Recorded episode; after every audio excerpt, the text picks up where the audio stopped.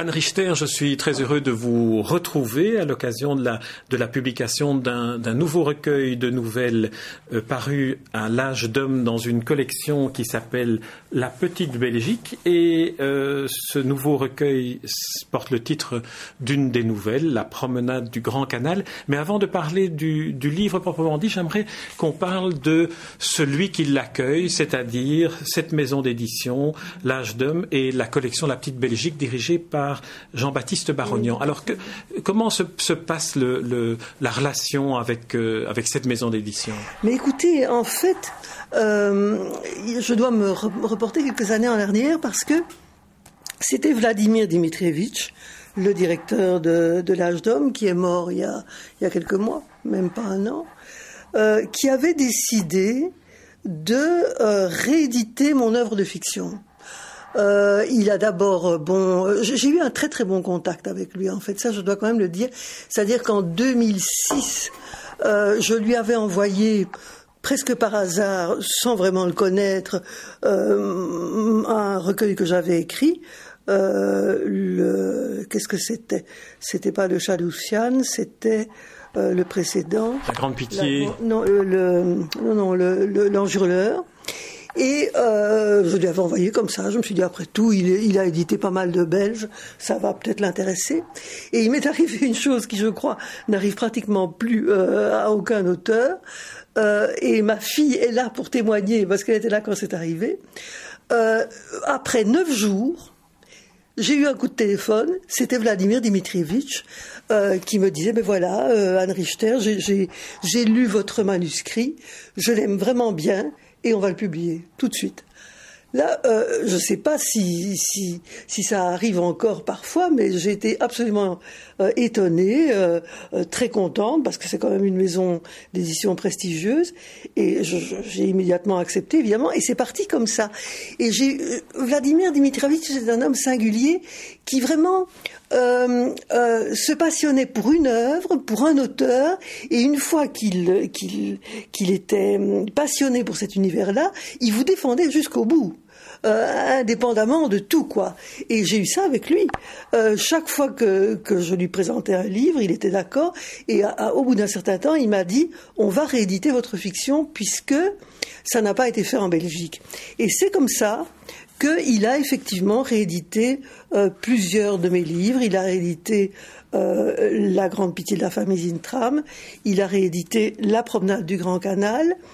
Euh, et puis, bon, c'est mon histoire étrange avec Vladimir continuant. au moment où, ce livre, La promenade du Grand Canal, était à l'état d'épreuve, il est mort. Je dirais, c'est je suis certainement le dernier auteur qu'il ait défendu et qu'il ait voulu, enfin voilà. C'est très étrange. Et donc, euh, c'est ça, la, promenade du Grand Canal, un recueil que j'ai écrit il y a 15 ans, qui vient d'être réédité. C'est le, dernier souhait, en quelque sorte, de Vladimir Dimitrievitch. Ce qui veut dire que l'étrange, finalement, accompagne tout le trajet, toute la trajectoire de cette réédition. C'est ça, c'est ça qui est curieux, oui. Alors, euh, La promenade du Grand Canal, ben oui, c'est donc un ouvrage écrit il y a une quinzaine d'années et euh, c'est curieux, évidemment, euh, de devoir relire un, livre que je n'avais pas relu, et donc de le lire un petit peu comme si comme si c'était le livre d'une étrangère, à la limite, parce que je ne me souvenais plus tellement bien de ce que j'avais mis dans ce livre. Et c'est curieux parce qu'en le redisant, je me suis dit, au fond, il est plus autobiographique que je ne pense derrière la fiction fantastique, c'est vrai que j'y ai mis euh, euh, pas mal d'éléments euh, autobiographiques. Oui, c'est vrai. Et Lesquels, par exemple, que vous pourriez que vous pourriez évoquer comme eh ça en, je prends la feuilletant le livre Oui, la dernière nouvelle, l'offre imprévue de Gloria Radescu. Mais là, c'est une nouvelle vraiment fort autobiographique. Dites-nous en deux mots ce qu'elle raconte et puis en quoi elle est autobiographique. C'est l'histoire d'une femme euh, qui, qui est au bord d'un déménagement, qui vit seule avec sa fille, qui est au bord d'un déménagement euh, assez chahuté, assez euh, bon qu'elle n'a pas vraiment voulu, et elle s'installe dans un appartement euh, qui se trouve au boulevard Louis Schmitt, c'est-à-dire exactement mon, adresse actuelle. Où nous sommes. Je, voilà, je parle du boulevard Louis Schmitt qui au début, euh, bon, finalement, l'intrigue, je dirais en elle-même, n'est pas tellement originale. Au début, elle n'aime pas particulièrement cet appartement parce qu'il est très citadin, il y a un boulevard devant. Bon, elle, est habituée à une maison euh, plutôt forestière. Mais euh, au fond, elle, elle, peu à peu, elle se met à aimer l'appartement pour deux raisons. D'abord à cause de sa fille, qui elle, qui elle a tout de suite adoré cet appartement, et c'est d'ailleurs vrai, c'est comme ça que ça s'est passé réellement pour moi. Et puis aussi à cause d'un tableau. Alors là, c'est une histoire de tableau fantastique, et en fait, je me rends compte que j'en ai mis, j'ai utilisé ce thème-là deux fois. Mais ici, ce tableau fantastique, il est, je dirais, bénéfique. C'est-à-dire que euh, cette femme du tableau va en quelque sorte euh, euh, agir de, façon tout à fait tout à fait remarquable dans ma vie, alors qu'au fond, avant, j'avais écrit une histoire de tableau, mais c'était juste le contraire, c'était un tableau, le personnage du tableau voulait ma mort.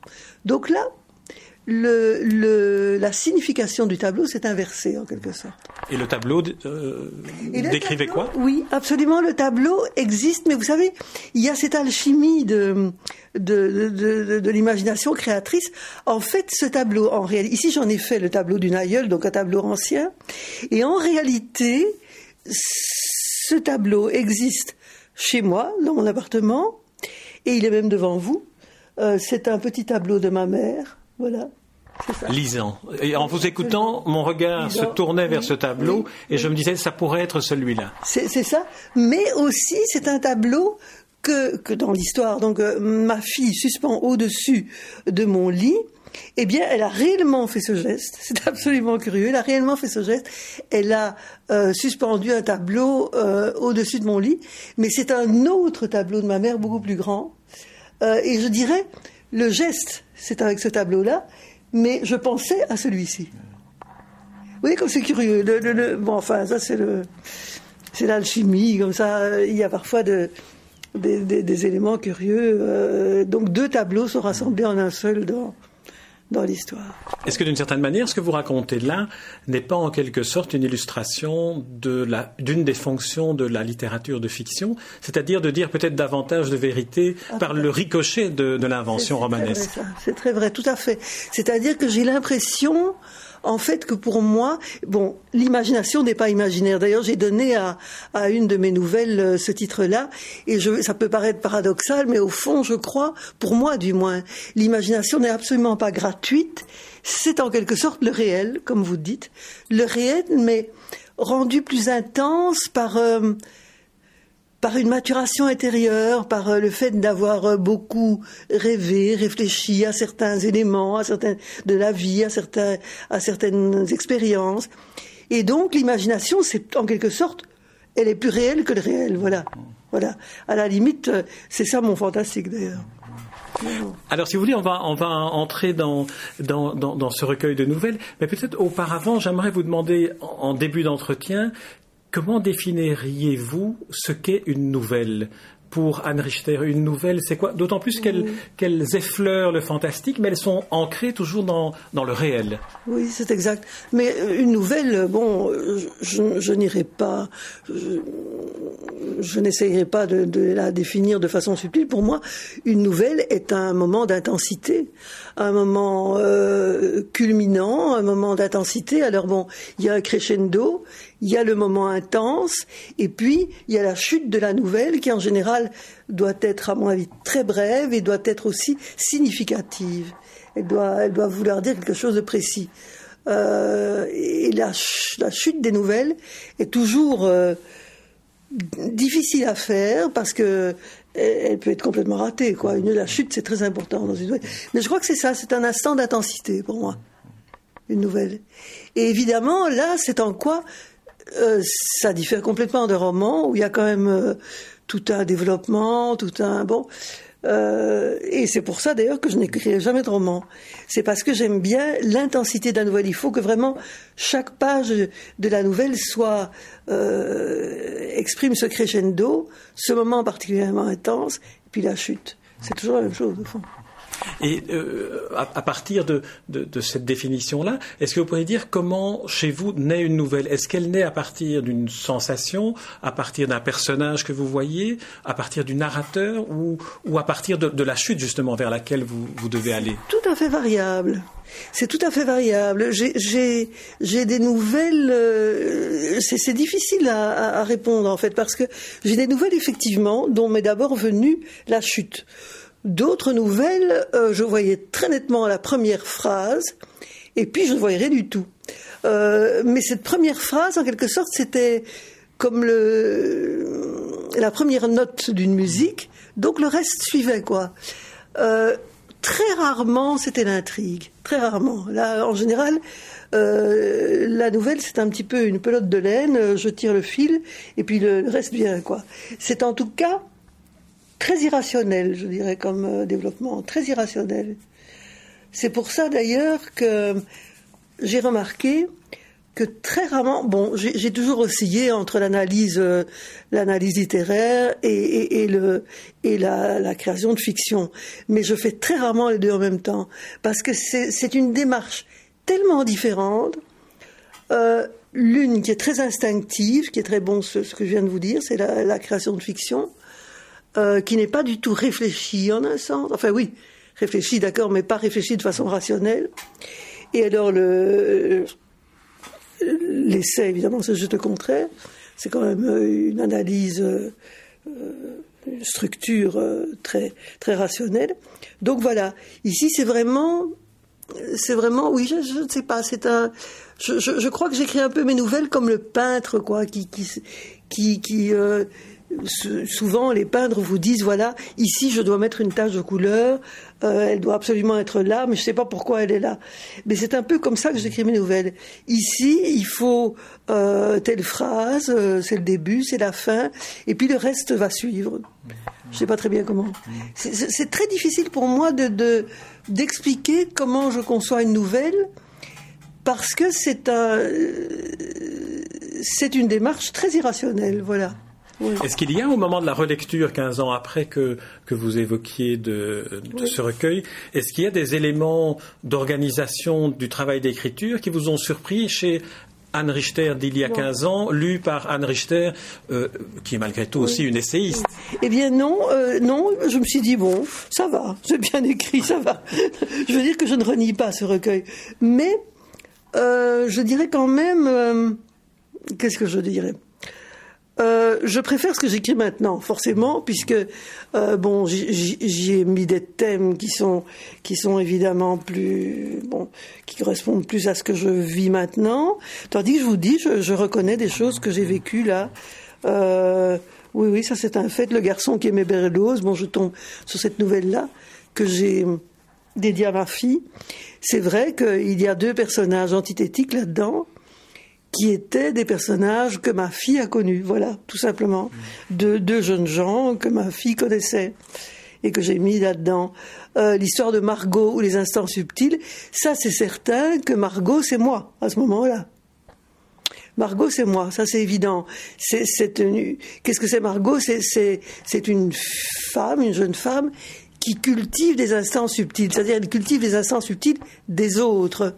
Euh, bon, mais ça me semble assez transparent, c'est-à-dire que pour moi, Margot, c'est l'artiste qui, au fond, a toujours quelque chose d'un peu prédateur, et je, reconnais que je suis peut-être comme ça, c'est-à-dire que le, les instants subtils des autres, les certains moments intéressants de leur vie, j'ai envie de les, de les leur prendre et de les mettre dans, dans mon œuvre. Et je l'ai fait parfois, il y a des gens qui me l'ont reproché. Hein qui m'ont qui m'ont dit euh, euh, oui mais enfin un tel c'est bon, tu, tu as représenté un tel là c'est tout à fait un tel et au point que à un certain moment d'ailleurs euh, j'ai eu comme ça un ami que, que j'avais absolument décrit dans une de mes nouvelles je n'ai pas osé lui envoyer le, livre parce que tout le monde le reconnaissait.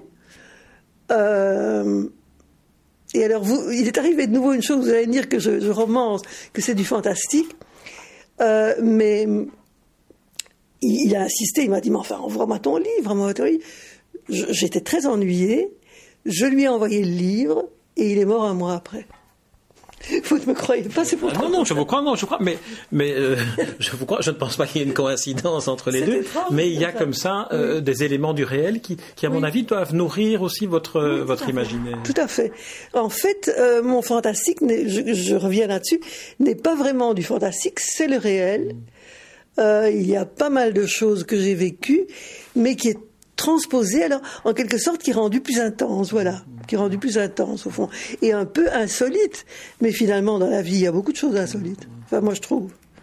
Alors, si, si, vous voulez bien, on va, on va oui. prendre comme, comme exemple, peut-être pour développer un peu ce que l'on, ce que vous venez de dire, la, la, première des nouvelles, le feu rouge et les lunettes, parce que dans le fond, ça rejoint un peu ce que vous disiez, c'est la perception que l'on peut avoir du réel peut être transformée. Dans le cas d'espèce, votre personnage central qui est éditeur, Frédéric Salmon, se rend compte qu'il perd sa vue, que sa vue s'altère, oui. et euh, lui arrive, suite à la perte de ses lunettes, une rencontre on n'ira pas jusqu'au jusqu'au bout, mais c'est finalement une certaine manière de faire euh, le, le, le, portrait d'un regard qui transforme la réalité. Oui, c'est-à-dire qu'il y a aussi un élément satirique évidemment dans cette nouvelle. J'ai fait un petit peu la satire oui. d'un certain milieu littéraire qui est peut-être pas le meilleur d'ailleurs. Euh, assez factice, euh, assez mondain. Bon. Oui, avec des écrivains qui n'ont jamais publié, oui, avec voilà, des, des, pédants. Oui, c'est ça. Euh, et donc, euh, il y a une sorte de, de, de, litige, d'opposition entre cette culture-là, euh, dans le sens péjoratif du terme, culture et nature, puisque puisqu'au fond euh, cet homme euh, qui a passé toute sa vie à plonger dans cette culture-là, puisqu'il est éditeur, a envie d'autre chose, a envie de a envie de nature, a envie de, d'une vie de, femme qui soit naturelle. Et alors, euh, comme ça arrive parfois, et eh bien justement au coin d'un bois, il rencontre un être étrange. Euh, figurez-vous, oui, ça c'est très curieux, que, euh, bon, disons-le quand même, ce personnage qu'il rencontre est une femme étrange, qui a pas mal d'animalité en elle, et qui même euh, par la suite, ça c'est l'élément fantastique, se révélera être un animal, euh, c'est très étrange parce que le professeur euh, de euh, chez lequel j'ai été la semaine passée, il m'a dit, vous savez, il y a une des élèves, il avait traduit cette nouvelle-là avec ses élèves. Il y a une des élèves qui a carrément été choquée par ce personnage-là et par ce qui arrivait. C'est-à-dire, euh, bon, finalement, euh, une liaison physique entre cet homme et cette femme animale. Une étreinte dans, dans l'obscurité. Voilà, euh, voilà. Tout, tout, est oui, un peu ambigu oui. et puis c'est au, oui, au matin qu'il se ça. rend compte que la jeune femme est en fait une, une, une, biche. Enfin, mais une biche. Où, dans, quel, dans quel univers sommes-nous? Sommes-nous dans, le fantastique? Mais écoutez, moi j'étais très étonnée, d'abord parce que je crois quand même que c'est très poétique ce que je raconte, hein, c'est pas, il y a rien d'obscène, enfin. Euh, et que cette jeune fille ait été choquée, alors qu'au fond, également, c'est, au fond, c'est, j'y réfléchis par la suite, et ça, c'est quelque chose que j'ai découvert maintenant. Au fond, c'est l'histoire de la belle et la bête à l'envers. C'est ce très vieux mythe de la belle et la bête, c'est-à-dire, dans, dans, dans l'histoire traditionnelle, donc un, un animal, un monstre animal, qui tombe amoureux d'une belle jeune fille, mais ici, c'est le contraire, au fond. C'est un homme qui tombe amoureux d'un animal. Oui, et la bête redevient homme, tandis qu'ici, oui. la femme redevient voilà, en quelque voilà, sorte euh, le, le, Donc, au monde végétal. Je, personnellement, je ne trouve absolument rien de choquant dans, dans ce thème, mais voilà, euh, euh, les faits sont parfois étranges. Alors, si vous voulez bien, on va évoquer la nouvelle qui donne son, son titre au, au recueil, oui. La promenade du Grand Canal. Alors, ça nous permet peut-être d'évoquer avec vous le fait que toutes ces nouvelles sont ancrées dans Bruxelles ou dans les environs de Bruxelles, puisqu'ici le Grand Canal, c'est celui qui se trouve dans le parc de Tervuren, euh, tout près du, du musée euh, de l'Afrique.